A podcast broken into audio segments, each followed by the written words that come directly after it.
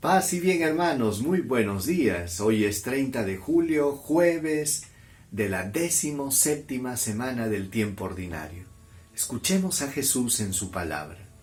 En el nombre del Padre, del Hijo y del Espíritu Santo. Amén. Del Evangelio según San Mateo, capítulo 13, versículo del 47 al 53. En aquel tiempo Jesús dijo a la gente, El reino de los cielos se parece también a la red que se echa al mar y atrapa toda clase de peces. Cuando está llena, la sacan a la orilla y sentándose recogen los buenos en canastos. Lo mismo sucederá al fin de los tiempos. Saldrán los ángeles y separarán a los malos de los buenos, y los echarán al horno encendido. Allí será el llanto y el rechinar de dientes. ¿Han entendido bien todo esto? Ellos le contestaron, sí.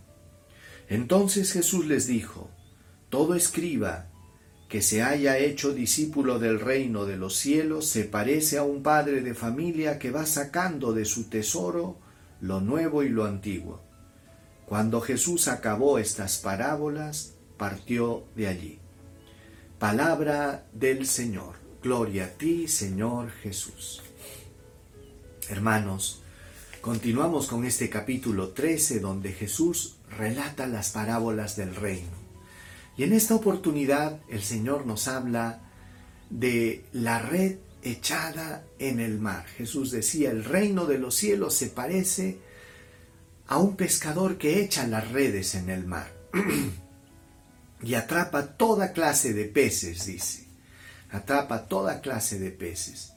Jesús explicaba que el reino de los cielos es así. Consideren ustedes que todas las palabras tratan de explicar, las parábolas, perdón, de explicarnos en qué consiste el reino de Dios, cuáles son sus características. Y ahora nos dice que es como una red. Pensemos, hermanos, que la misión de la iglesia es evangelizar. Decía L'Evangeli Nunciandi, que la razón de ser de la iglesia en el mundo es para evangelizar. La iglesia existe para evangelizar. Pero ¿qué cosa es evangelizar? Es lo que está expresado en esta parábola. El mundo representa el mar. Esta pequeña barquita representa la iglesia y estas redes que se lanzan en el mar son todos los esfuerzos que hace la iglesia para llevar la palabra de Dios y para poder rescatar y salvar a los hombres. Este esfuerzo de evangelización, hermanos, es la tarea principal de la iglesia. Pero esta parábola también nos habla de que al final de los tiempos, así como los pescadores separan los peces buenos de los malos, al final de los tiempos los ángeles separarán a buenos de malos. A veces encuentro gente que se desanima frente a la maldad del mundo, frente a las injusticias, y llegan a decir, ¿de qué vale, para qué sirve portarse bien y hacer las cosas correctas si a los malos les va bien? Y esto a veces lo he escuchado de muchas personas. Y saben, hermanos, hoy la palabra de Dios nos dice, que habrá un momento en el que Dios separará a buenos de malos, a los justos de los injustos. Llegará el momento del juicio en el que Dios separará. Y ténganlo por cierto, hermanos, de que Dios no es indiferente a tus sacrificios, a tus esfuerzos por hacer las cosas correctas, por hacer el bien, por perseverar en el bien. Dios no es indiferente. Dios lo mira, Dios lo toma en cuenta. Recordemos este pasaje bíblico en el que dice que muchos ricos daban limosna en el templo y se asomó una viuda muy pobre que dio tres centavitos, mientras que esta viuda pasó desapercibida para todos, casi invisible, para Jesús no. Y Jesús llamó la atención de sus discípulos y les dice, se han dado cuenta de esta viuda. Ella ha dado más que todos.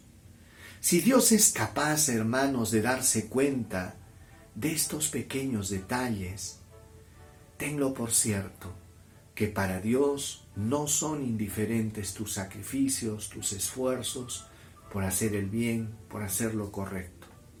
Y aunque te parezca que estás yendo contra la corriente, no te canses, no te desanimes. Dios lo ve y algún día, hermano, hermana, te darás cuenta que valió la pena perseverar en el bien. Dice la palabra, y el que persevere hasta el final se salvará. No basta ser buena gente solo un momento, hay que perseverar hasta el final. Por eso pidámosle pues a Dios, hermanos, que nos ayude y nos dé fortaleza para perseverar en el bien. Señor Jesús, estamos en tus manos, a tus pies, y te pedimos derrames tu gracia sobre cada uno de nosotros para que no nos gane el cansancio. Ayúdanos, Señor, a perseverar en el bien, a no desanimarnos y a siempre luchar por hacer lo correcto, por ser honestos, por guardar tu palabra y tus mandatos. Gracias Señor, porque para ti no son indiferentes nuestros esfuerzos y sacrificios. Lo ponemos en tus manos y te pedimos que nos des fortaleza y perseverancia. Amén.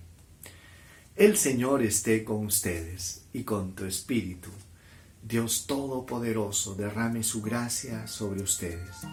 Bendiga sus familias, bendiga sus trabajos, les conceda salud, paz, protección y bendición.